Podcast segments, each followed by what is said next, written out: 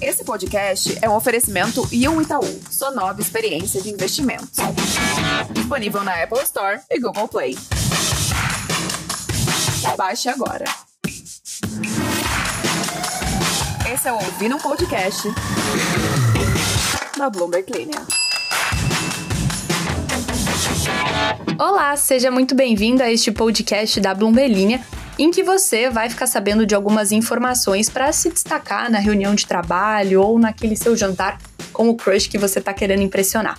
Bom, para começar, o primeiro assunto do momento pode ser o caos da logística mundial. No Dia das Crianças, mais especificamente, quem foi procurar por uma boneca falante ou aquelas que se movimentam, sabe? Não encontrou.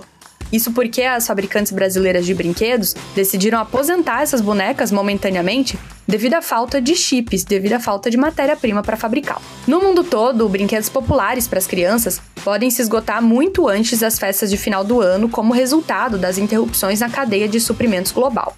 A Associação Brasileira dos Fabricantes de Brinquedos diz que o mercado precisou investir em inovações, como em cabelos coloridos ou vestimentas caprichadas, para compensar a falta dos chips de fala. Foram cerca de 1.100 lançamentos de brinquedos, 200 a mais do que no ano passado, e o setor já projeta mais de 400 novos produtos para o Natal. A associação diz que as importações de brinquedos da China continuam 30% menores na comparação com 2019 o que acaba gerando um grande gargalo no comércio nacional. Os responsáveis à disparada global dos preços dos contêineres nas rotas marítimas, que castigam os importadores de brinquedos, fazem com que o reajuste dos fretes acabe reduzindo as margens de lucro dessas empresas e desestimule a venda do produto aqui no Brasil.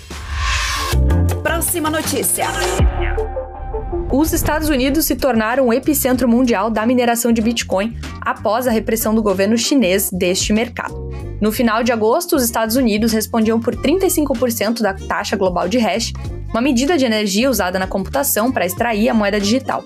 Isso é mais do que o dobro da atividade observada em abril. E tem mais. E mudando completamente de assunto, mas ainda na pegada do quero parecer ter informações aqui na minha cachola, dá para sair contando por aí que o chefe da maior processadora de carne da Europa disse que a carne vai se tornar um produto de luxo, como champanhe, por conta do impacto climático da produção dela. O CEO da Danish Crown deu uma entrevista falando que a carne deve ser um produto para consumir quando quisermos nos mimar. Essas foram algumas das notícias que estão lá no site da Bloomberg Linha Brasil. Entra lá em bloomberglinea.com.br para conferir mais.